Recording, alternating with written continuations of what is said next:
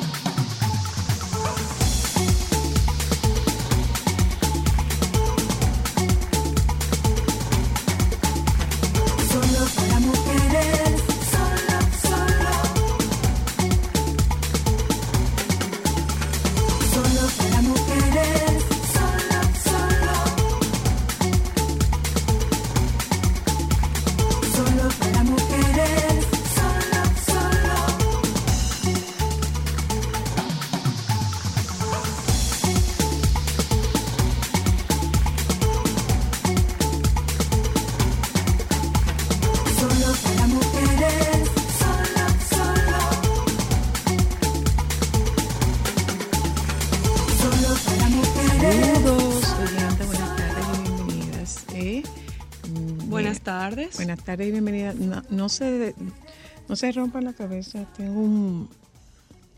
Tú, tú, estás viendo, Joan, ¿qué es lo que tiene? ¿Qué es lo que tiene? ¿Qué es lo que tiene? Es un, un moretón por unos por unas inyecciones que me pusieron sobre el hombro eh, para que no haya ninguna especulación.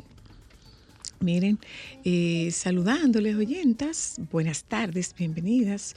Eh, yo hoy voy a compartir con ustedes algún poco de noticias que tenemos eh, reservadas para ustedes en el día de hoy. Un día como hoy, 25 años atrás, se produjo el, accidente fatal de la muerte que, de la princesa que terminó con la vida de la princesa, con la princesa Diana de Inglaterra y su, compañero Dodi, Dodi Al-Fayed.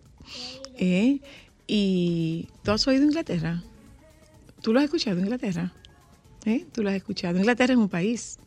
Yo sé. Ah, tú sabes, Inglaterra es un país. Bueno, pues un día como hoy, hace 25 años, falleció. Eso es mucho. Exactamente. Eso es mucho. ¿Mm? No, mucho antes. Mucho, mucho, mucho, mucho, mucho antes de ayer un, ayer muy para atrás. Sí. ¿Mm? Bueno, ya. Entonces, eh, ahí yo estuve viendo esta madrugada, y solo voy a hablar con el baby, eh, como que ella había dicho que... La princesa. Sí. Que iban a producir un accidente fatal para ella. Ella dijo algo como me van a matar en un accidente de coche para que Carlos se pueda casar con Camila. Me van a matar en un accidente de coche para que Carlos se pueda casar con Camila. Yo supe, no sé si usted tiene información, señora Luna, eh, que justamente el príncipe Harry estaba eh, interesado en, la apertura de la investigación, de la, de la muerte de su... investigación, sí. Bueno, puede ser muy duro lo que él pudiera encontrar y hay que ver qué tantas trabas pueda poner la corona para que esa investigación se dé. Porque es la verdad. O sea, ella presentía, y según yo estuve viendo también, ella lo decía frecuentemente con que ella sabía que en algún momento ella podía perder la vida para liberar al futuro rey de Inglaterra. Bueno, pues eh, esto, esto decía esta mañana eh, que no hay, no estarán juntos los, eh, no estarán juntos los hijos, no celebrarán porque ellos hacen una celebración, no estarán justo, no estarán juntos.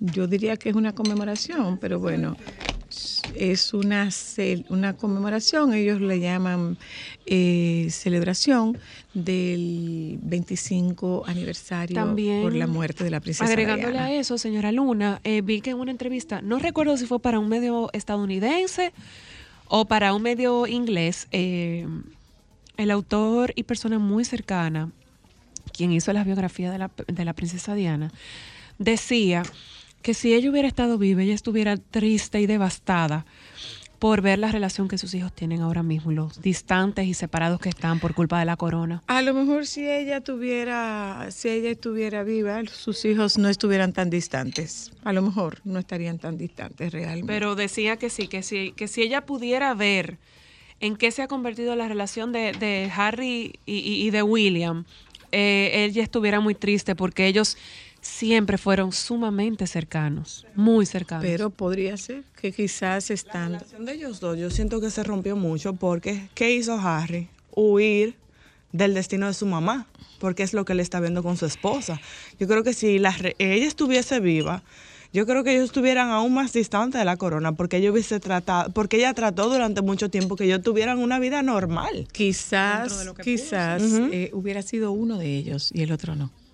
Quizás uno hubiese sido pro corona, pero todo lo que estamos diciendo. Bueno, tal de hoy es así. Todo uno pro corona y el otro no. Todo lo que estamos diciendo cae meramente en el campo de la especulación. Yo no sabía la historia del médico, del paramédico que le encontró. Ah, pero cuidado, Ámbar. Eh, no solamente eso, eh, su gran amor no fue el hombre con quien ella murió. Dodi, no era Dodi. No, era el, el, el, cardiólogo. No, el, cardiólogo. ella estaba con un cirujano cardiovascular, pero ese señor dijo, no, no, no, no, no, yo no aguanto, yo no aguanto esta presión mediática, yo no aguanto, no, yo no aguanto esta presión, no. Era el guardaespaldas, que de hecho dicen que Harry se parece a él, porque él es rojo y todo. No, pero no es, no es ese, no es ese.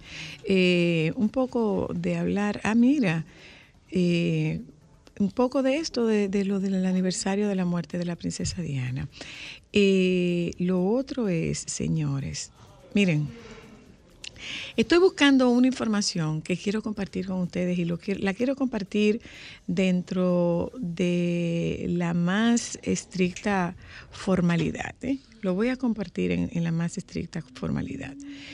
Y es a propósito de un video que yo no quise compartir en mi cuenta de Instagram ni, ni en mi cuenta de ni en mi cuenta de Twitter, ni en mi perfil de Twitter no lo quise compartir. Eh, pero me quedo muy preocupada por el tema de la por el tema de los comentarios y cómo nosotros como sociedad seguimos en la tendencia de victimizar a las víctimas cuando partimos de eh, ahorita es ella la que va y lo saca.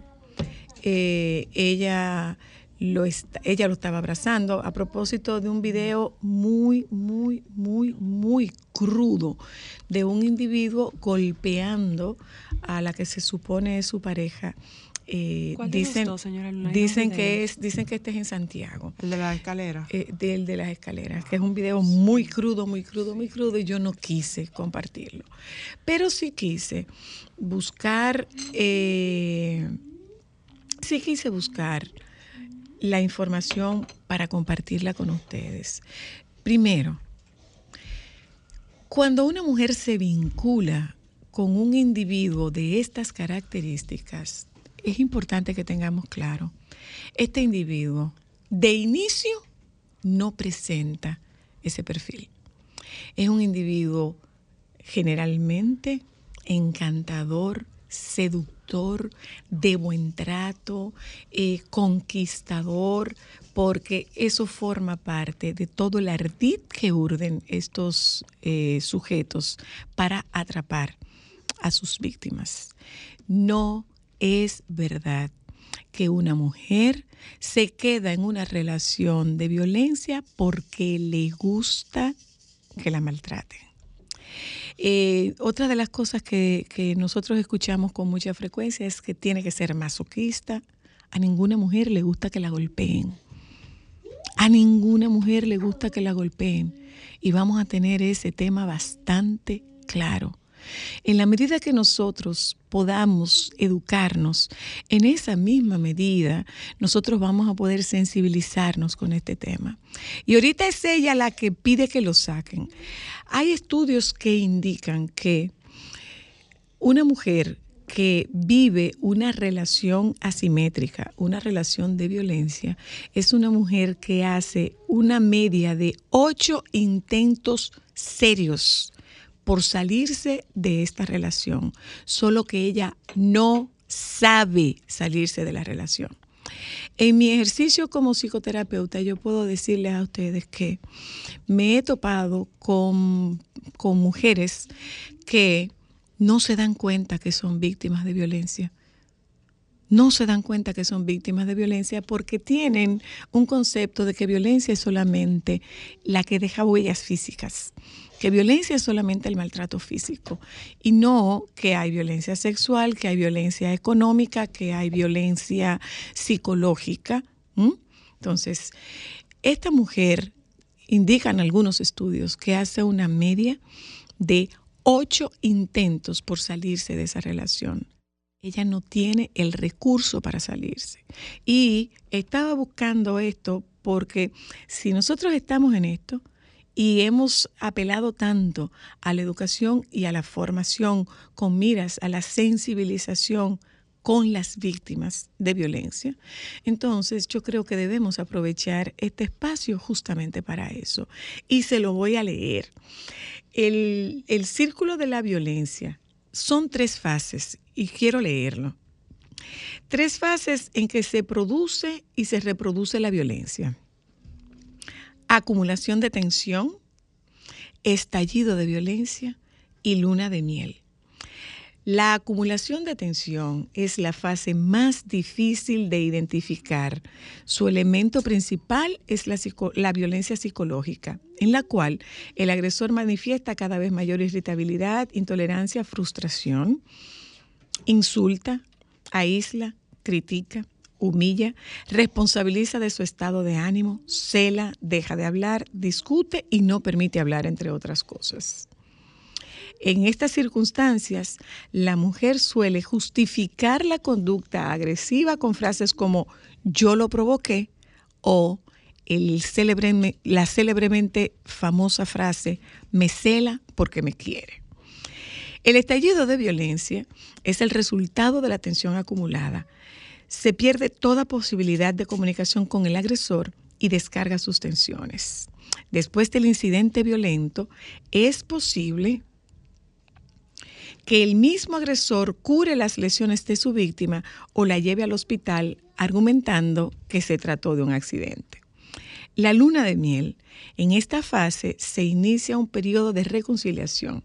El agresor se muestra arrepentido, no por el hecho de haber estallado, sino por haberse excedido en la manera de hacerlo. Pide disculpas y promete que el incidente no volverá a suceder. Tras varias repeticiones del ciclo, la fase de reconciliación desaparece, pasando de la acumulación de tensión al estallido de violencia. Y en este caso, las agresiones serán cada vez más violentas. En esta fase de luna de miel, este hombre comienza a prometerle cambios a esta mujer. Una mujer que tiene muy, muy socavada su autoestima, su autoconcepto, una mujer que está muy enganchada de lo que se conoce como indefensión aprendida. O sea, no hay, perdóname. ¿En esa etapa? No. ¿En la de enamoramiento? No. Entre comillas. No. Él cambia su actuación. Él cambia su actuación para para hacerla sentir, para reengancharla. Pero ¿qué ocurre? Que eh, es en esta fase donde este hombre le hace sentir a esta mujer que ella tiene el poder de volver la relación al punto inicial que era el punto de enamoramiento. Y ella se queda enganchada, se queda entrampada en esa posibilidad de reconquistar a ese hombre que ella conoció, que es el hombre del que ella se enamoró. Otra pregunta, señora, eh, señora Luna, y no sé si tal vez podemos entrar como un poco en soy la psicóloga, ya que usted tiene tan buen manejo de ese tema. para una mujer víctima de violencia, efectivamente ella conoce dos hombres en un mismo cuerpo. Sí, claro. El conquistador y el agresivo. pero por supuesto. Dos polos diferentes. Que, es que una mujer no se enamora de un hombre que la golpea. No, una mujer no se enamora, una mujer no se enamora de un hombre que la golpea. Este hombre comienza siendo un seductor, este hombre le manda flores, este hombre la conquista, este hombre le dice que qué chula tú estás, este hombre le dice que yo no había encontrado, yo no había cambiado porque yo no había encontrado a una mujer como tú y le dice cualquier cantidad de cosas a esta mujer que ella en sí tiene una necesidad afectiva. Al tener esta necesidad afectiva, al tener tener esta necesidad afectiva, se vincula con este hombre que le está dando lo que ella entiende que le puede dar, que es lo que ella está demandando. Entonces, no es verdad que a una mujer le gusta que le, la golpeen. No es verdad que a una mujer, eh, que una mujer se queda porque, porque eh, eh, ella tiene, ella, ella, porque a ella le gusta que la maltraten. ¿A Esta mujer no le puede gustar, señora Luna, que lo maltraten. Es que no, es que no es verdad que le gusta. Es que no es verdad que le gusta. No es verdad. Entonces, ¿qué pasa con esto? Esta mujer se siente responsable del bienestar de este hombre. Es que eres tú la que me lleva hasta ahí. Y le crea una confusión. Yo invito a quienes están en contacto con nosotros ahora mismo a que busquen información sobre el fenómeno de luz de gas. Que, eh, porque esa tipa está loca. ¿Y cuándo? ¿Cuándo yo le dije eso? comienza a ocultarle cosas. Por ejemplo, ella, esta mujer deja esta llave en algún sitio y este hombre le esconde la llave y le dice, aquí, no dejaste esa llave ahí. Y esta mujer comienza a dudar de sí misma. Entonces, seamos un poco más, eh, seamos un poco más solidarios, seamos un poco más empáticos. Eh, hay, gente que está haciendo comentarios con relación a este tema que por lo que por lo que pude leer dicho por eh, Diego Pesqueira, la, la, persona está resguardada en un, en un lugar y no sé si a este individuo lo han apresado lo han apresado. En lo, ya lo apresaron. En lo que respecta al asunto legal, independientemente de que ella pudiera quitar la querella, porque vayan ustedes sabiendo, ella le quita la querella. ¿Ustedes saben por qué? Porque él la manda a amenazar desde donde él está preso. O le manda a la familia que le diga, cuando hay hijos, es el papá de tus hijos. ¿Cómo tú le vas a hacer eso al papá de tus hijos? O la amenaza y le dice, deja que yo salga de aquí y esta mujer entra en una espiral de pánico, en una espiral de terror que la paraliza la mayoría de las veces. Entonces, vamos a tratar de ser un poco más empáticos y tengamos mucho más cuidado con lo que nosotros comentamos, con lo que nosotros decimos. Si este individuo en efecto ha sido aprendido, si este individuo ha sido apresado, el hecho de que ella no se querelle contra él no detiene la acción por una situación tan simple como que esto es de orden público. Al ser de orden público, el Ministerio Público tiene la potestad de mantener la acusación. Entonces, es un poco, ¿no? Es mucho más empatía la que nos hace falta. Una mujer no se queda en una relación de violencia porque le gusta que la violenten.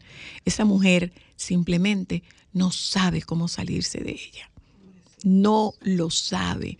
Que se queda por el tema económico, sí, se queda por el tema económico. ¿Y usted sabe por qué se queda con el tema económico?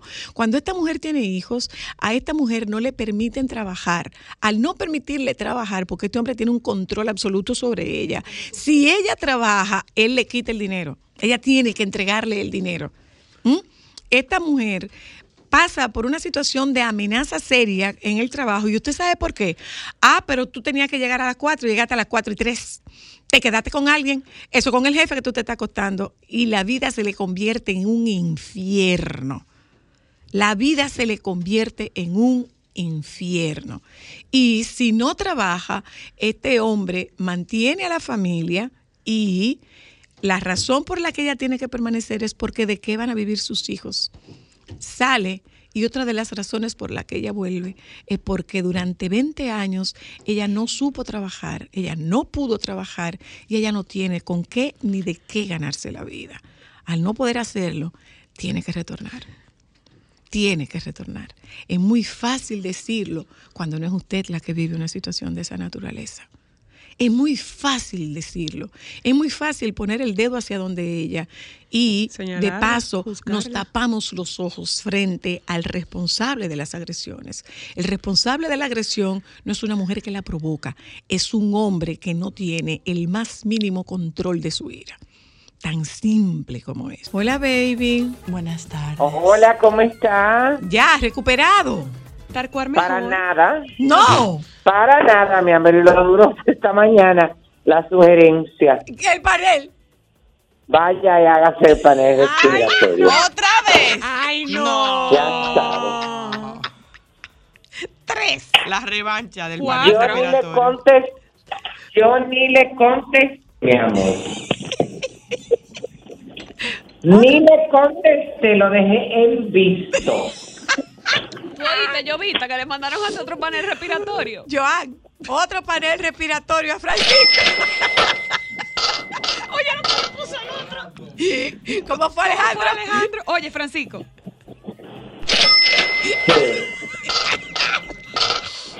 No hay respeto, baby. Pienso, pienso que se están quizá pasando. No, se están, no. Aquí quien maneja. Su lengua. ¿Quién maneja? está haciendo esto? Alejandro. Sí, pero pienso que se está. Ay. Hola, yo pienso ¿Qué, baby? Que hay, como diría mi amiga, la difunta Lola. ¡Ay, Lola! Que le digo a una gente, aconsejalo. ¿Lo aconsejo?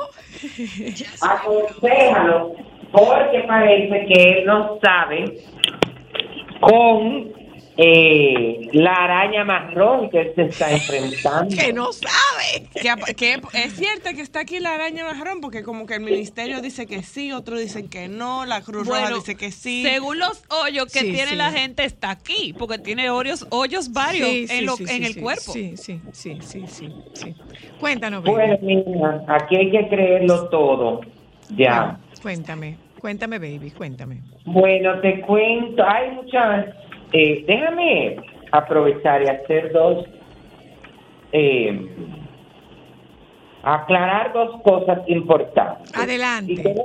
Y tengo, que utilizar este medio porque este es el medio donde trabajo. Adelante. Difundir. Mira, vamos a ver. Tú sabes que salió una información en algunos, en, en un par de medios de comunicación donde decía que aunque el aire de, la sala de la restauración del Gran Teatro estaba en proceso de reparación, eh, se le estaba exigiendo a los productores que querían continuar con sus espectáculos que alquilaran unas unidades de aire acondicionado eh, portátil que cuestan entre 350 mil y 400 mil pesos, que no sabemos de dónde salió la información. Bueno, por día. ¿eh? Por día. Claro, por presentación. Ay. Entonces se sacó un bueno, se sacó un comunicado de parte del Gran Teatro donde hace de conocimiento público que el aire acondicionado de la sala de la restauración se encuentra en proceso de reparación para recuperar su capacidad máxima de enfriamiento. Estación así a los obstáculos. Baby, te estoy oyendo mal. No te en la sala Baby, te estoy oyendo mal. ¿Cómo es? Nos oímos mal, nos oímos mal. Hello. ¿Qué cosa? Aquí se va. No, no, no, no. ¿Qué cosa, eh? ¿Y dónde que está? Tiene ¿Y ahí cómo me escuchan? Vamos a ver ahí, vamos, a ver ahí. Desarrollate ahí, a ver. Ahora ya me escuchan. Ahora sí.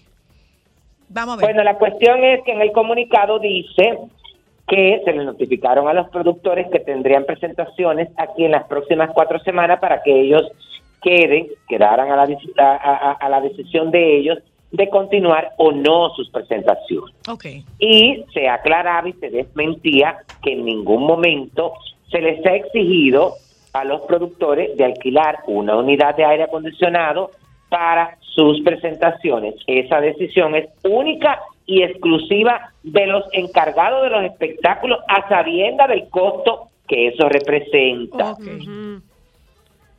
Eh, en, el, en caso de seguir adelante con el evento y tomar la decisión de climatizar la sala del Gran Teatro del Cibao, eh, bueno, también habla en el, en el comunicado que se le exonera el pago del alquiler si deciden continuar con el espectáculo por las condiciones del aire. Salió esta información, la gente no entiende que eso es aclarando, ya empezaron a decir que para mariposas de acero no va a haber aire, que qué sé yo, qué, qué patatín. Bueno, pues hoy, hoy se saca otro comunicado donde se aclara el caso de mariposas de acero. Eh, para las funciones de los días 2 y 3 de septiembre en el Gran Teatro del Cibao, eh, para el musical Las Mariposas de Acero, se han colocado aires acondicionados adicionales para garantizar la mejor temperatura en la sala y continuar con la presentación del musical. No es que eh, va a estar climatizado y va a tener la temperatura adecuada para la gente que viene. Es decir, que fueron dos cosas totalmente diferentes. Una era para informar, una desinformación que había, no sé de dónde había salido, porque lo extraño es que aquí se supone que uno tiene una comunicación directa con los medios y si usted quiere averiguar eh, la verdad, usted nada más tiene que llamar, pero usted sabe cómo es, que hay unos productores como que usted. No, y que hay alguna gente que se excede y dice cosas de más. Porque aquí se sigue trabajando con el mismo librito en cuanto a la parte operativa y administrativa que se trabajó que se está trabajando desde el principio de la inauguración del Gran Teatro. Aquí eso no se ha cambiado. Bueno, pero nada, ya. Entonces, en banda, ¿qué es lo que esta señora dice? ¿Qué señora? ¿Qué señora? Una que me escribió. ¿Y te dijo qué? Muy bonito. Una, no, no, una sobre un escrito. Pero este internet está como alguna. ¿Cómo? Ay, no. no pregunte. No, no, no, no, no, me detuve, me detuve, me detuve, me detuve. Tuve que frenar. No, mi amor, que, la señal va y viene. y aún así lo dijo. Dios mío. Seguimos, baby. mi amor, eso no tiene nada de mal. Entonces, por otro lado, eh, bueno, eh, se enteraron de la noticia de Eugenio Derbez, que fue sometido a una complicada cirugía en un hospital de Los Ángeles, luego del accidente que sufrió y que lo dejó con lesiones delicadas. De acuerdo con una persona llegada a la familia, citada por el diario Reforma de México, el actor se le destrozó el hombro mientras se divertía con un juego de realidad virtual. Ay, qué detalle. Según el diario mexicano, la cirugía estaba programada para realizarse ayer a las 3 de la tarde, hora local, pero sufrió un retraso y se llevó a cabo hasta las 4 de la tarde. Todo está bien, esperamos mañana a ver cómo se siente pero salió perfecto, informó esta eh, fuente hoy miércoles 31. Fue una operación complicada porque como él lo dijo, no tenía el hombro roto. No tenía el hombro roto dislocado, lo tenía destrozado. Debido al complejo procedimiento quirúrgico al que fue sometido el comediante, permanecerá internado en el hospital. No se especificó por cuánto tiempo. La fuente que citó esta al periódico coincidió con la información que un día antes dio a conocer el periodista Gustavo Adolfo Infante en el matutino mexicano Sale el Sol, que el percance sucedió mientras se entretenía con un juego de realidad virtual. Estaba en Atlanta, Georgia, con su hijo Badir Derbez, jugando los juegos estos de realidad virtual, que te pones eh, eh, la pantalla en los ojos, visor, y los audífonos, y ahí juegas a lo que sea. No sé qué videojuego era, pero se movió mucho, tropezó, cayó y se desbarató el hombro. No sé de qué manera cayó, pero sí, eh, pero, pero, así ocurrió. Eh, que, bueno, eh, hay que recordar que Alex, Alexandra Rosaldo, no, pero dice que su vida no, no está en riesgo. La noche del lunes 29 dio a conocer que su esposo se había accidentado con algunas lesiones delicadas y que debía ser operado, sin embargo no dio mayores detalles. Bueno, se habla de que supuestamente esto pasó, este incidente en Atlanta, y que ellos decidieron trasladarlo a Los Ángeles. Mm, ok. Para operarlo allá. Ok. Porque era como más eh, mira, aquí, aquí, lo dicen, Atlanta lo atendieron de emergencia y aunque le ofrecieron operarlo, mejor voló a Los Ángeles. Estuvo en su casa unos días y hoy, este martes lo operaron. Es decir, que por lo visto, esto que le pasó a él hace varios días. Ok, no fue de ahora. No, hay que ver, porque tú sabes que cuando es así, óyeme, eh, si estamos hablando de, de que tiene el hombro destrozado, una serie de cosas, mientras más tiempo tú pierdes, es peor. Claro, sí, totalmente. Entonces, porque ahora se habla de que la recuperación va a ser lenta y una serie de cosas. Esta es la información que se sabe porque oficialmente, óyeme, ni de parte de él ni Alexandra ha vuelto a hablar. Ni, ni ninguno de sus hijos ha vuelto a hablar. Me imagino que estarán esperando que él esté más estable para poder dar como el informe médico y que los mismos médicos también le digan cuál es la situación, tuve para evitar especulaciones, porque la verdad es que la gente ha quedado como impactado. Eso es por un lado. Sigue la comedia de... Ellos estaban como en separación. Habían dicho, sí, en ¿Eh? algún momento habían dicho que ellos estaban como... No, no, no, ellos sí, estaban hablando de eso, pero ellos le aclararon que no. Ok. Ellos le aclararon que no, eh, justamente en una alfombra que estuvieron juntos, tuve. Dijeron que no estaban pasando por esa situación. Lo que pasa es que la gente, por ejemplo, en el caso de Eugenio, que durante la pandemia publicó, tenía un canal de YouTube y bueno, tuvo hasta un, un eh, esto, esto mismo que él eh, grababa con su teléfono, con una cámara en su casa, llegó a hacer hasta un programa de televisión en Comedy Central, porque yo hasta lo veía ahí. Eh, y de mucho, bueno, y de un momento a otro ella dejó de aparecer. Me mm. imagino que ella le habrá dicho, mi hermano, suélteme en banda, que no quiero salir ahí, no estoy en condiciones para esto, o simplemente no quería. Y entonces la gente de una vez habla de que él estaba solo. No puede estar solo porque estaba con la niña. Ya, ok. Y estaban ahí juntos, entonces. La comedia de Gerard Piqué y Clara Shia. La comedia. en España. Sí, porque eso es una comedia. Con todo esto que está sacando a relucir Jordi Martín, que es este fotógrafo español, paparazzi, que es quien ha descubierto y ha sacado las primeras fotografías, porque este tipo está literalmente, óyeme, detrás de Gerard las 24 horas del día. Es el que le sirvió la información a la, a la, al, gordo y la, flaca, Él es y el que el que le vendió las fotografías también a Ola. Él ha estado pendiente de todo y habla de que él tiene unas fotografías que creo que hoy van a salir o mañana del papá de esta muchacha llegando al apartamento de Piqué, este al famoso apartamento de soltero, porque ya ella está viviendo con él. Okay.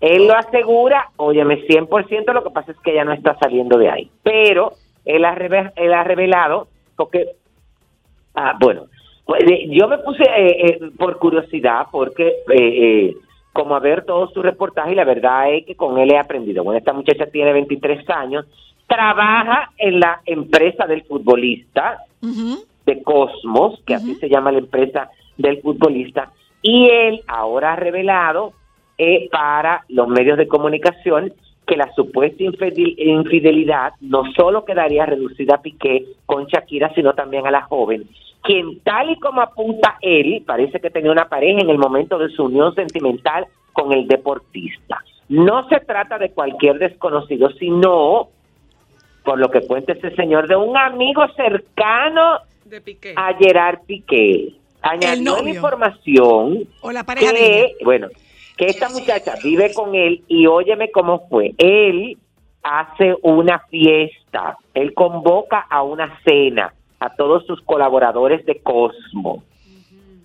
Y ahí van cada cual los que tienen pareja. Este muchacho fue con su pareja, que era esta muchacha que trabajaba, eh, que trabaja en la compañía de Gerard. Y ahí se conocen y a partir de ahí entablan una relación. Ella manteniendo supuestamente el noviazgo con este muchacho y él seguía con Shakira. Pero eso viene, perdón, perdona, perdona. Yo escuché que eso era como desde el 2019. Claro, empezó en el 2019 eso. Hace muchísimo, hace muchísimo tiempo. Eso no es de ahora, ahora fue, ahora fue cuando se descubrió, pero eso es desde el 2019. parece que lo habían, oye, me parece que lo estaban haciendo de manera muy bien hecha, porque ninguna de las dos personas se enteró, pero la verdad es que esta muchacha, óyeme, siguen acabándola, hay entornos, eh, personas que están muy allegadas a ella, que ya tú sabes, que dicen que parece como que ella está media arrepentida de haberse metido en esa relación porque ella no sabía que iba a recibir tantos ataques. Porque yo pienso que tiene mucho que ver con los ataques que, que, que, del cariño que la gente le tiene a Shakira. pero la gente ha sido muy cruel con ella, porque la han destrozado por su aspecto físico. ¿eh? Pero que ella pensaba que Ok, no, yo no estoy hablando del tema de su aspecto físico porque siempre he estado en contra de las comparaciones, pero si hay algo que los españoles tienen es el tema de que les encanta la crónica rosa y que no perdonan un tema de infidelidad. ¿Eso españoles con eso? Pero fíjate una cosa, baby, fíjate una cosa. Eh, lo que están diciendo, eh, porque, porque esto polariza la opinión. Y en España hay gente que dice que, eh, a Shakira, que Shakira, a Shakira le hicieron lo mismo que ella le hizo porque Gerard Piqué tenía novia cuando Shakira se metió con él. Ah, yo no sé. Sí. Yo no sabía eso. Sí, sí, sí. Yo tampoco sabía. cuando, yo tampoco sabía cuando el mundial, cuando el mundial, sí, sí, sí. Pero, y ella estaba comprometida con De la Rúa, pero también dicen que estuve viendo esta mañana que eh, parece que están a la búsqueda de resolver el tema de la custodia porque eh, eh, Piqué se reunió con el hermano de Shakira, que parece que quien lleva esa voz cantante. Parece que él, era, él es el que está interviniendo. Parece que, que, es el mediador entre ellos dos. Parece El hermano de, de Shakira pero realmente eh, eso esa es de las cosas que dicen en, en, España, que a ella le están pagando con la misma moneda. Pero de verdad que se ha, de verdad que se ha polarizado la opinión. Yo no estoy, yo no estoy ni a favor ni en contra. Yo lo que creo es que la gente tiene que ser lo suficientemente honesto y terminar una relación, porque tú no tienes por qué involucrar, eh, involucrarte con una gente porque una cosa, óyeme, no lo estoy justificando, es que tú tengas, óyeme, un desliz, como se dice, de una noche de copa, una noche loca, pero mantener una relación, óyeme, a la par, me parece que eso es ser, óyeme, en el caso de un hombre, muy poco hombre, y en el caso de una mujer muy descarada. Sí, totalmente. O sea, si usted no quiere seguir en eso, usted dice, mira, ya, y diga, perdí el interés, me desenamoré y, no te quiero hacer daño, me gusta otra gente, vamos nuestro camino, claro. Pero Ni, ni, una parte ni la otra merecen el que usted juegue con una persona. Bueno. Y, de puta decidirse y ya, y suelta en banda y ya. Eso pasa. Seguimos, baby. bueno, aquí, bueno, eh, nada, ahí vi una declaración, la pobre Chelsea, la hija de Chelsea. Ay, yo la vi, un desahogo de no, Chelsea. No, no, no, no, no, la pobre, que, bueno, ha recibido, ella reacciona ante las críticas que ha recibido luego del lanzamiento de su nuevo tema musical Cocote, y no solo con el tema, también con su carrera como cantante, por querer mezclar su vida como actriz, como comediante, ahora como dentro de la música, y eh, también por ser hija de Chevy, porque por eso también la atacan, tú ves. Y ella, bueno, eh, habla de eso, porque entonces sobre todo hay una parte que no, yo no he escuchado este famoso tema, tú ves, pero hay una parte que la gente la, la, está aquí la, la, está atacando porque dice que en un pedazo de la canción hay una frase que dice que tenía casi los panty quitados. Ella estaba, yo oí un poco de la canción y la canción dice algo como que ella lo conoció en una discoteca, que es un hombre casado y yo que tenía casi los panty quitados. Entonces la gente critica eso por el por el morbo, ella que han promovido, ella y la mamá, que no se hable de eso ni ese señores, la gente tiene que soltar. La gente tiene que dejar que cada cual sea y que cada cual enfoque la vida como te dé la gana. es, decir, esta muchacha hace lo que le da la gana con su vida, ella no se está metiendo con nadie, ella ella está tratando, óyeme, de eh, crear, óyeme, eh, su espacio en las diferentes facetas que tienen dentro del mundo del arte, que las hace muy bien. Entonces la gente tiene que aprender a eh, soltar un poco porque ella dice que, por ejemplo, ese pedazo de la canción lo han cogido eh, para tergiversar el mensaje que ella quiere dar dentro de, la canción. Entonces, bueno, pero es fuerte todo lo que ella dice ahí porque eh, está bien, yo me identifique muchísimo porque yo reaccionaría así mismo. Entonces, Dios pero es verdad. ¿Tú reaccionarías cómo? Claro, como ella que dice todo ese tipo de cosas, bueno, que, que, aclara las cosas, que hay Pero que ella dice, yo no soy de hacer música explícita y esa no es música explícita. Yo vi un poco de su desahogo en el que ella decía, yo no hago música con dicho. Si usted quiere hacer, era la expresión que ella usaba, si usted quiere hacer música con dicho, haga usted música con dicho. Yo hago letras clean. Y yo tenía los panties casi quitados, no, no está diciendo algo, eh, algo prosaico.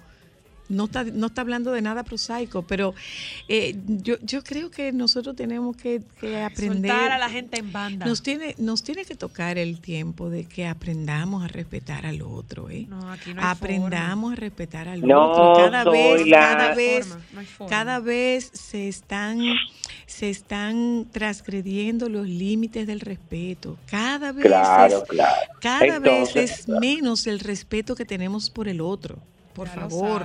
Además, óyeme, Zoila, tiene que, tiene que dejar que todo el mundo fluya y deje pasar las bolas. Mira, ayer que eh, se está realizando el RD Fashion Week, República Dominicana Fashion Week, que lo menciono aquí porque me he enterado a través de las redes sociales porque no me han invitado. ¿No te invitaron? Eh, no, para nada, para nada. Me invitó mi amigo Leonel Lirio, que tiene la presentación de su colección dentro de este evento que la tendrá, bueno, aquí tengo la invitación, eh, Evolution, Evolution eh, on RD Fashion Week, República Dominicana Fashion Week, en su décimo tercera edición.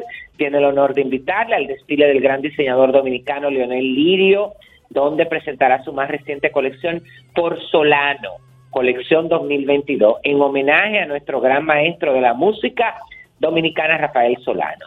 A las 8 y 30 de la noche, este 31 de agosto, hoy, hoy. en el Hotel eh, JW Marriott en Santo Domingo. Es decir, que lamentándolo mucho no, no voy a poder asistir, pero bueno, lo que te estaba diciendo que creo que la inauguración fue ayer, que empezó en el día de ayer con la colección de Janina Sar, que la vi bellísima. Sí, muy linda. La colección vi piezas, bueno, lo he visto a través de las redes sociales, vi que también Sócrates publicó algo y los influencers y eh, Janina como siempre tiene muchos artistas y muchas celebridades que invita y que viste ese tipo de cosas y entonces varios medios de comunicación a todos estos invitados y celebridades los entrevistaron para preguntarle que qué tal, que cómo se sentían, que la colección. Estoy hablando del mismo caso de, estoy hablando del caso específico de Alexandra, MVP, Alexandra Hart. Y eh, eh, eh, un medio de comunicación ha puesto, de, muchas celebridades asistieron y a ella le preguntaron ahí mismo, y ya, ya tú te puedes imaginar lo que se han depotricado. Dime. Por haberle entrevistado a ella. Señores, Ah, bueno. Ah, usted le puede gustar o no, pero Alexandra es una influencer y una celebridad en este país. Sí lo es.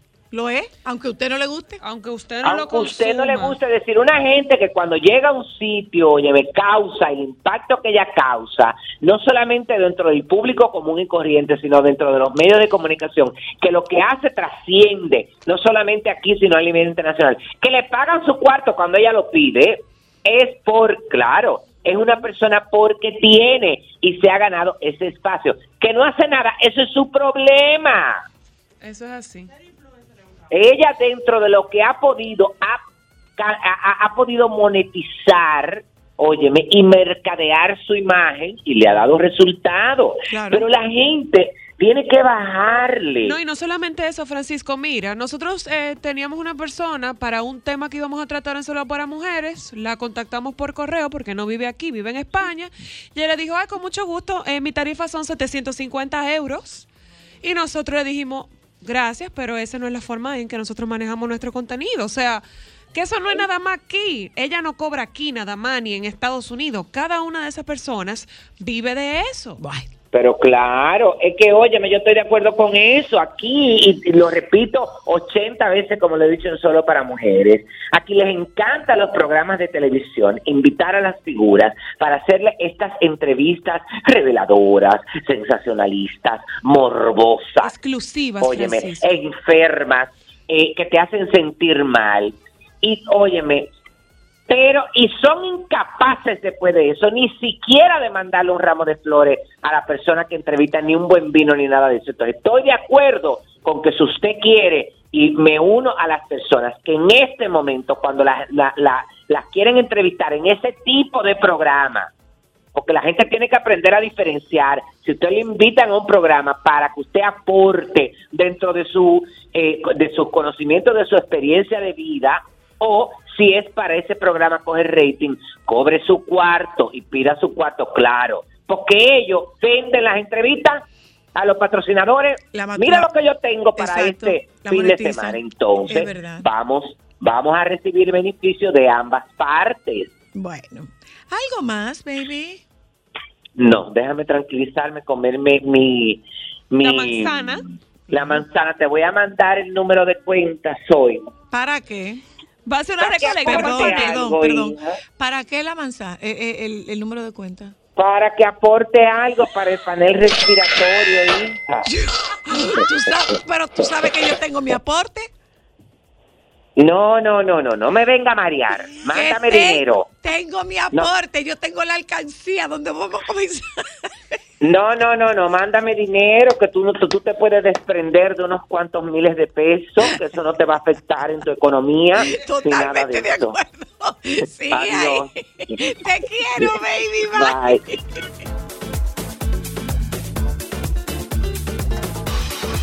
Solo para mujeres.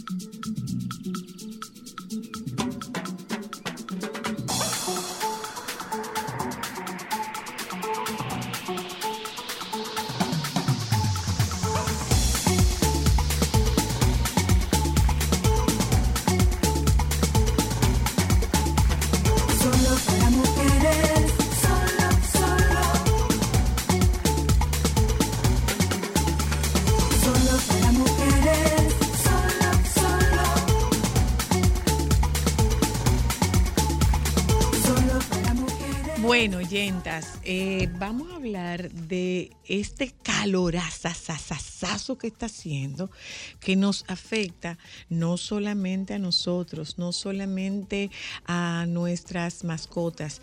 Este calor afecta a nuestras plantas, afecta a nuestro entorno, afecta a nuestro medio ambiente y afecta a nuestros dispositivos. Sobre todo para mucha gente que trabaja en la calle y anda con sus equipos en la calle. Ok, y a veces usted se va para la playa, coge sol y se le olvida y deja el teléfono del teléfono. El teléfono, la computadora, el, o el iPad o lo que es el dispositivo electrónico que usted utiliza.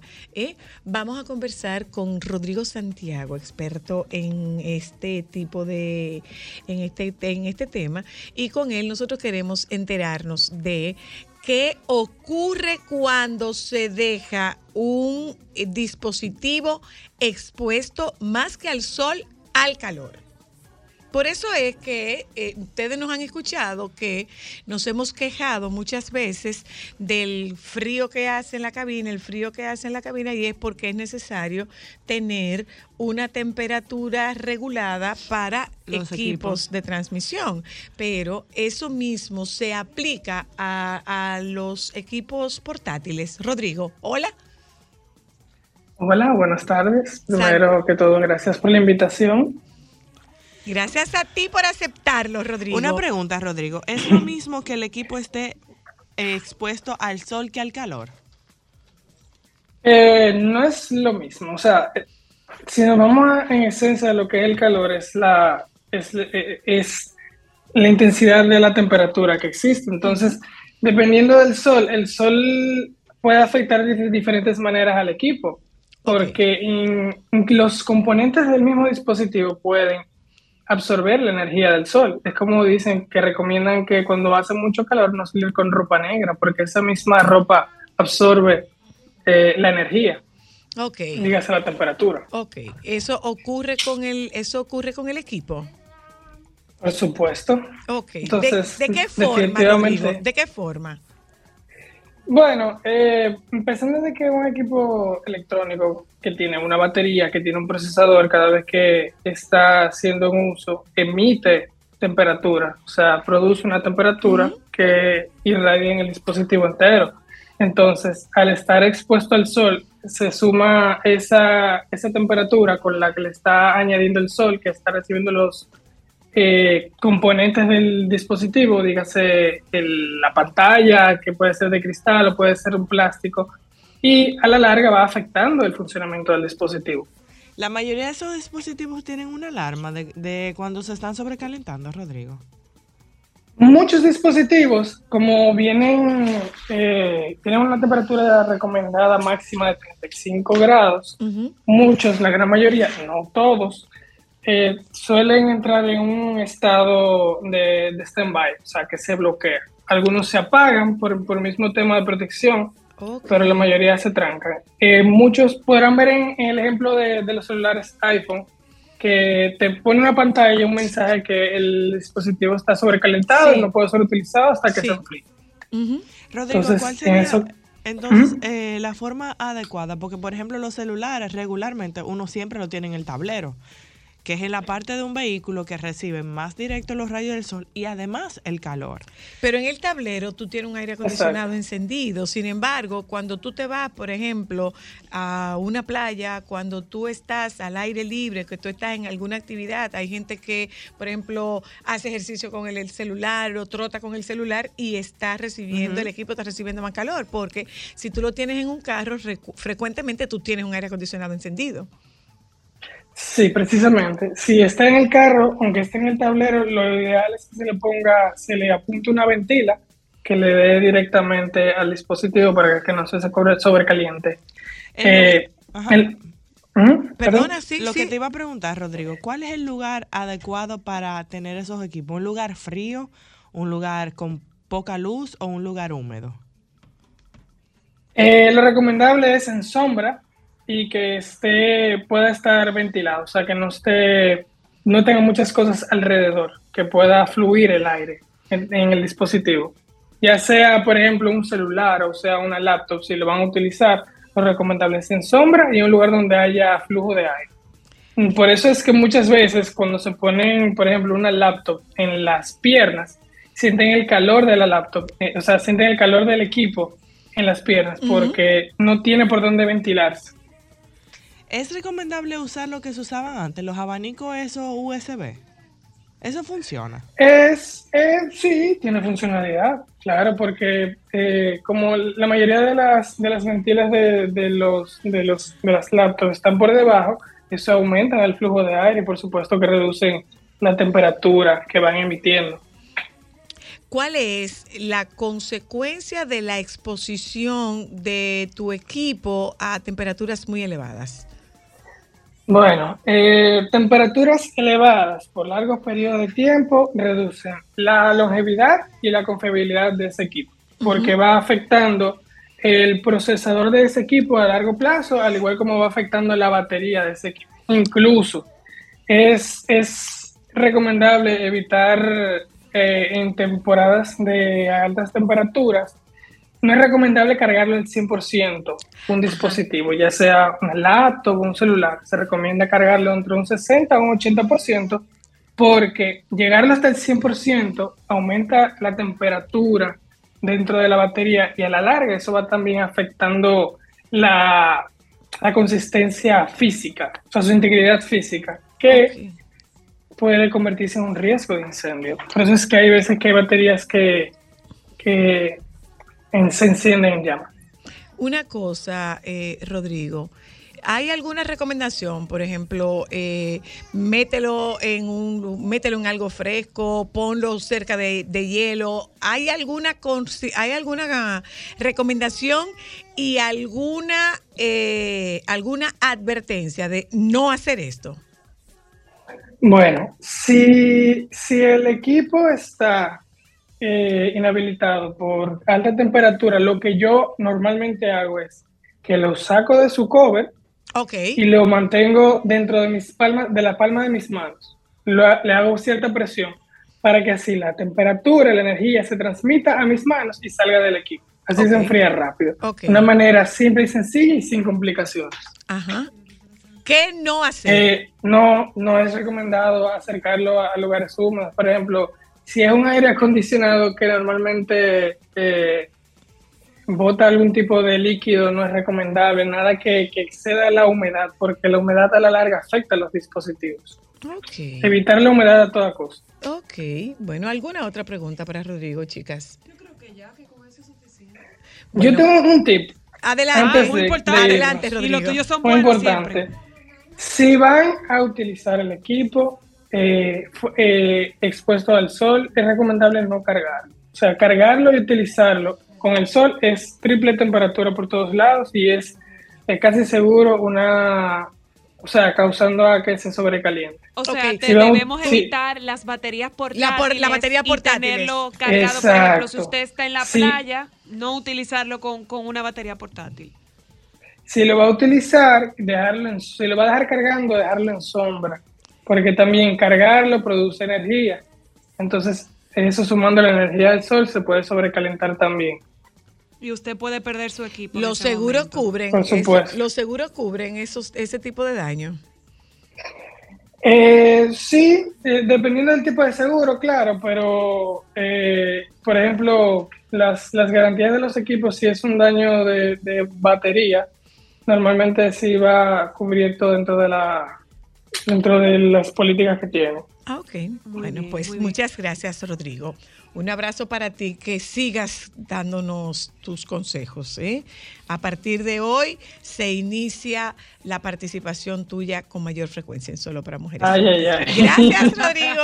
Un abrazo. Nos vamos un momento a publicidad. Regresamos de publicidad. Hablamos con la doctora Patria Ovalles, pero esta vez vamos a hablar de estrías y celulitis. Ya volvemos.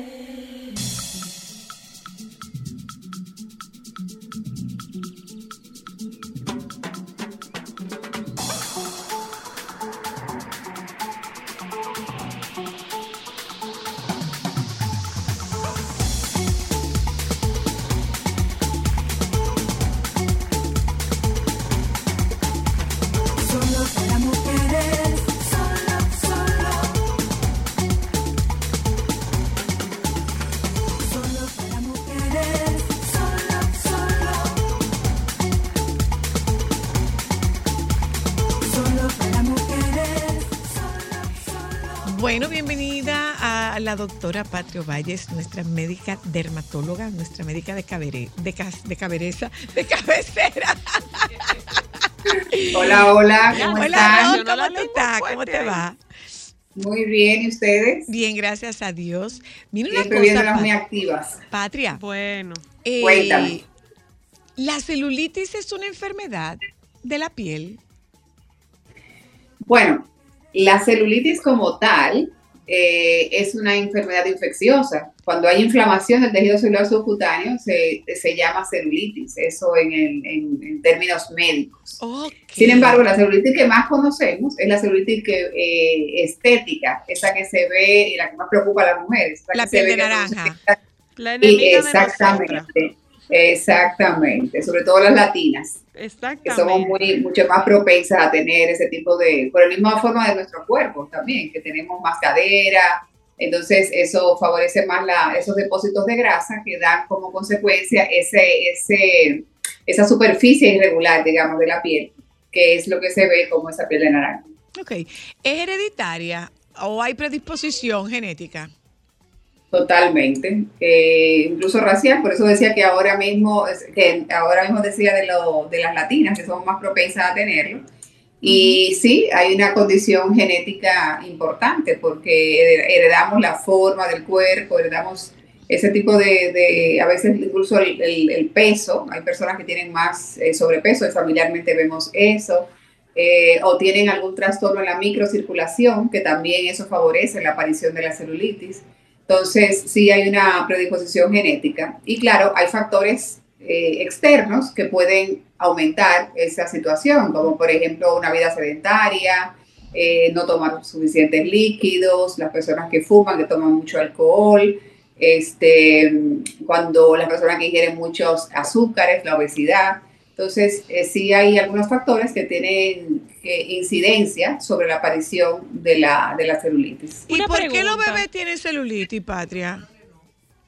Bueno, en los bebés pasa porque ellos tienen, primero puede pasar que hay una, también hay un componente hormonal en el caso de la celulitis. Okay. Y a veces los bebés pues tiene, eh, se le traspasa hormonas de su madre al principio, después lo van eliminando y entonces pueden dar ese, ese tipo de, de, lesiones. Pero también eh, los bebés siempre son gorditos. Eh, cuando son gorditos es que tienen esa, esa, ese aspecto de, sí, de la Yo tengo una pregunta.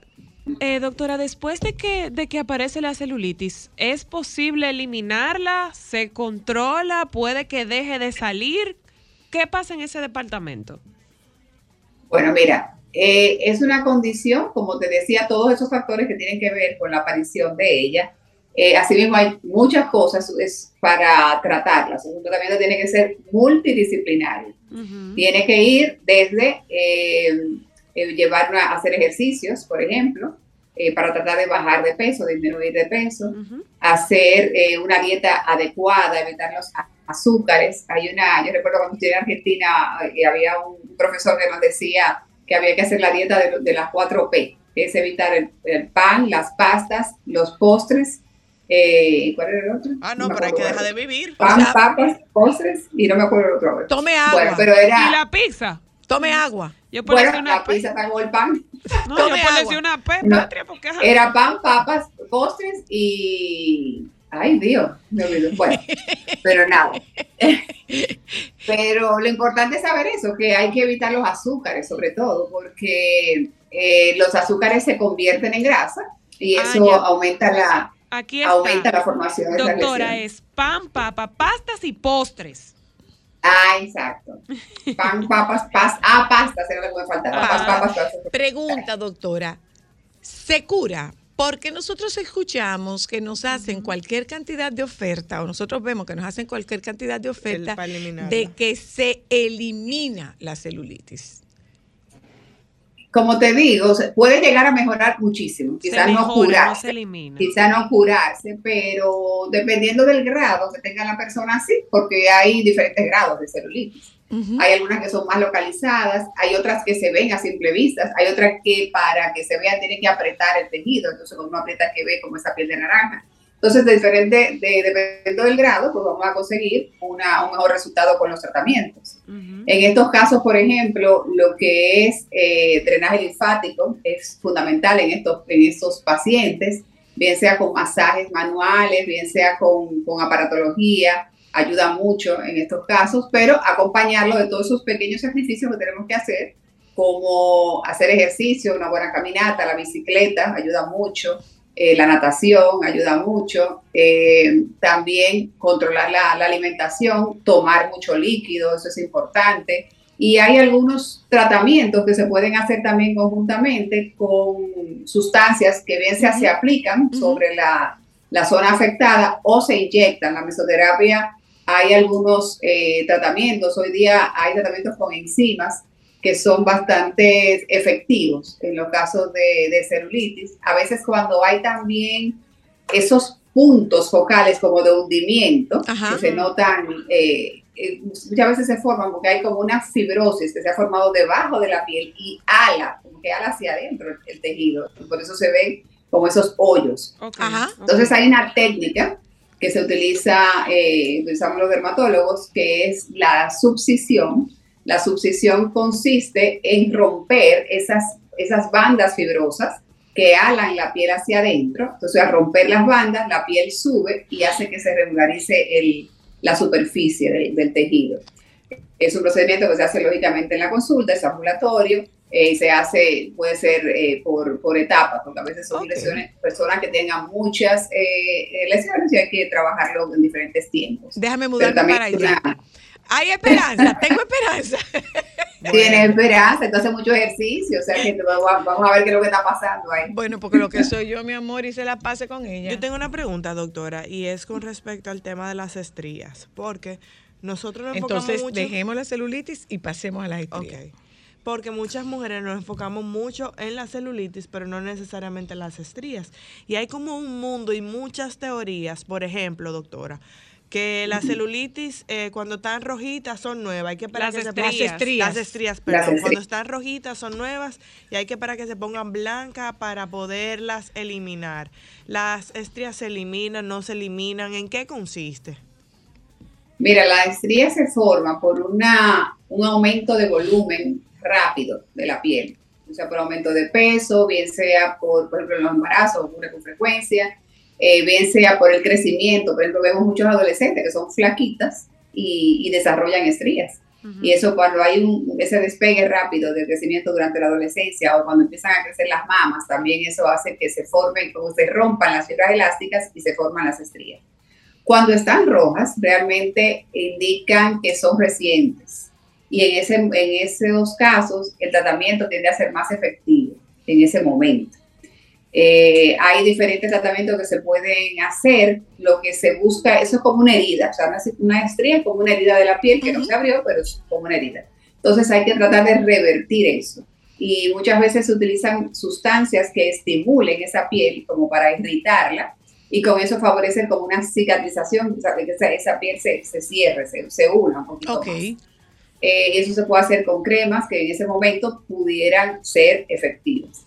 Eh, igualmente se puede trabajar con otras técnicas como láser, la radiofrecuencia, ahora la radiofrecuencia con microagujas es muy favorecedora en esos casos también, la, las microneedling como el dermapen, ese tipo de cosas que eh, irritan la superficie cutánea y a través de cuando se produce esa irritación pues podemos aplicar sustancias que penetran más profundamente y pueden ayudar como a cerrar esa estría.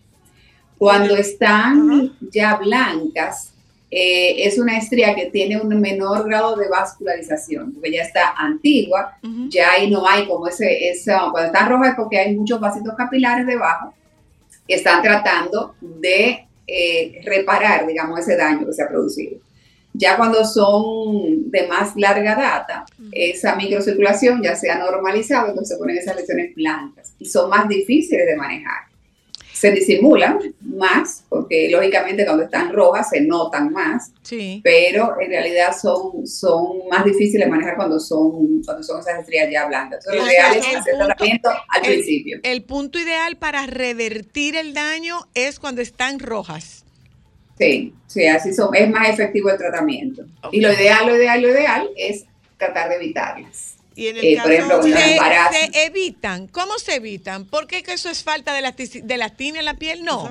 La hidratación tiene es un componente eh, eh, importante, por ejemplo, para evitarlas. Mucho, mucho. Una buena hidratación, hacer ejercicio, porque también eso hace que la piel se vuelva más flexible. Ah, mira Entonces, también ayuda a que el estiramiento no sufra tanto como cuando una persona tiene una vida más sedentaria y aumento, hace un aumento de de volumen eh, rápido. Entonces eso, eso se incrementa. Una cosa, eh, En las adolescentes. Eso te iba a preguntar. ¿Hay adolescentes que son flaquitas y que tienen estrías? Sí. Eh, en las adolescentes hay varios componentes. Una es cuando hay un estirón rápido. Por ejemplo, uno ve muchas veces las adolescentes tienen estrías en la parte posterior de la espalda, en la espalda baja. Sí. y cuando hay un estirón, se rompen las fibras. pero también hay un componente hormonal que puede tener que ver con la formación de las estrías. Incluso eh, a veces, por ejemplo, en pacientes que tienen estrías que aparecen muchas muy rápido, hay que investigar algún trastorno a nivel del cortisol, ah, eh, por ejemplo, que puede, que puede dar eh, como consecuencia la formación de, de, de, esas estrías. Entonces, a veces hay que hacer alguna investigación hormonal, no siempre se consigue obtener un resultado eh, que, que, uno pueda realmente atribuirle eso a la formación de las estrías, pero en los adolescentes, por ejemplo, el factor hormonal tiene mucho, mucho que ver con, con la aparición de, la, de esas lesiones. Y en el caso del embarazo. O sea, que enseñarles ¿Perdón? Y en el caso del embarazo, doctora Patria, ¿qué se hace? Porque son diferentes. Por ejemplo, en mi caso, las mías no son rojas, son como marrones. Y por más agua que yo tomé y por más crema que me unté, no hay una forma. Bueno, eh, realmente también tú tienes embarazos muy voluminosos y eso hace cuando hay un embarazo muy grande, pues la piel tiene que acomodar eso, acomodarse a eso. Entonces, por eso ese estiramiento tan grande del tejido produce esa, esa, ese rompimiento y esas estrías. Esas estrías, por ejemplo, la que son como yo le digo, la del embarazo, doctora, que son como color, un color diferente a las rojas, ¿el resultado puede ser el mismo o es un tratamiento más arduo? No, tú estás en la fase como si tuvieran rojas. Sea, es una fase donde se puede trabajar. Hay tratamientos, hay cremas eh, a base de ácido retinoico, cremas uh que son más emolientes, que pueden dar eh, muy buenos resultados. Eh, e incluso, como te decía, algunas técnicas eh, que se hacen a nivel de consulta médica puede también ser de ayuda. Pero sobre todo el tratamiento diario actualmente, pues te puede ayudar mucho. El tratamiento diario. Okay. Sí, en tu casa. Pero, eso, es importante, doctora. En, en su área, no, Después de que uno, y es verdad, después de que uno da luz, uno, durante el embarazo, uno se unta todo, hasta baba de vaca que tú encuentres. Tú te Oiga, qué, qué bonita. Dios yo, yo, creía que yo iba a decir de, de que de producto conocido, pero de yo no lo había oído. Hola. Dios, qué folclore. Después, ¿no? Oh, Dios mío. Hola, buenas. Hello. Hola. La oigo. Sí, buenas. En mi caso, eh, una muchacha joven, un embarazo de casi 10 libras, imagínate tú, la estrella blanca, yo era súper flaquita, un vientre súper plano, como dice la doctora, eh, se tuvo, mi, piel se tuvo que acomodar a ese bebé y yo no sé ya qué hacer, o sea, mi, vientre volvió a su normalidad, pero esas estrías, o sea, yo no te puedo explicar. Amiga, ¿para dónde vas? ¿Por qué te fuiste? y a veces se acompañan en estos casos, perdón, las estrías con flacidez de la piel. Queda la piel flácida por esa distensión tan grande que ha tenido durante el embarazo. Entonces después queda flacidez. Que muchas veces eh, hay algunas, depende del, grado de flacidez, se puede trabajar con aparatologías o tratamientos y en ocasiones es necesario hacer una lipectomía, o sea, eh, hacer una cirugía para, para mejorar el abdomen y con eso eliminar parte de esa piel que está rayada por las estrías. Y eso es una forma de tratamiento. Pero además hay, situaciones, sí, sí. Además hay situaciones, Patria, y sería bueno que ella buscase una, una consultoría o que buscase una consulta médica, porque en mi caso ocurrió que yo tenía 23 pulgadas de cintura y Cristal nació de 20. Entonces, ya usted, se, ya usted se podrá imaginar, ¿verdad? Yo tenía 23 de cintura y Cristal nació de 20 pulgadas. Y me embaracé de ámbar a los tres meses de nacer cristal. Por lo tanto, en un año y diez días yo tuve dos hijas. Y no hubo tiempo de recuperación. ¿Qué ocurre? Por, ¿A dónde voy con esto? A que yo hice una diástasis de rectos abdominales y que eso solo es corregible con cirugía. Sí. Así es. Entonces sería importante, sería bueno que ella buscase más, que buscase más información, que profundizara más en esa información. Sí, claro. Eso probablemente es un ginecólogo en las evaluaciones posteriores. Me imagino que lo evaluó y vio si hay esa separación de, de, los, de los rectos. A veces incluso quedan hernias que se forman porque entonces ya esa separación es mayor y, y, hay un desplazamiento del tejido interno. Eh, y en esos casos, sí, la cirugía es el único, la única forma de, manejarlo.